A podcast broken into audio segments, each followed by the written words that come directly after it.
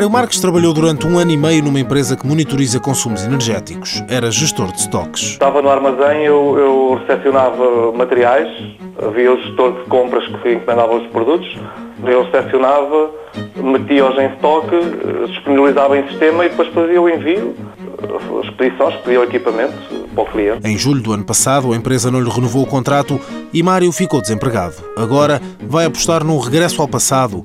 Antes de ser gestor de estoques, era eletricista e este mês, no âmbito do programa Vida Ativa do Instituto do Emprego e Formação Profissional, vai começar uma formação na área da eletricidade. Esta formação vai-me dar uma dupla certificação, que é hum, a formação escolar, ou seja, quando acabar a formação tenho, uma vez que eu não tenho o nono completo, vai-me dar o nono ano e vai-me dar uma carteira profissional. É o ideal, eh, aí já me posso inscrever mesmo na, na, na para assinar projetos e para fazer eh, coisas que eu nunca, por não ter qualificações, não podia fazer.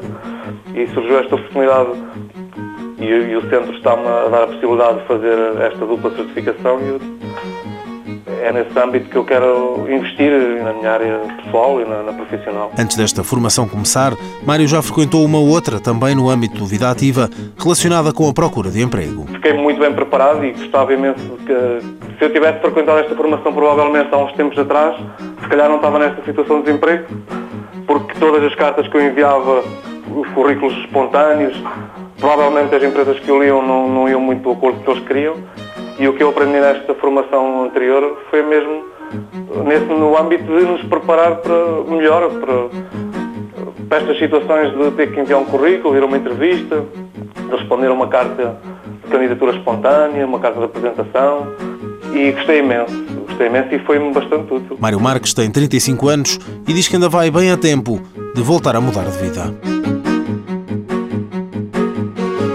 Mãos à obra financiado pelo Estado português e pelo Programa Operacional de Assistência Técnica do Fundo Social Europeu, sob o lema Gerir, Conhecer e Intervir.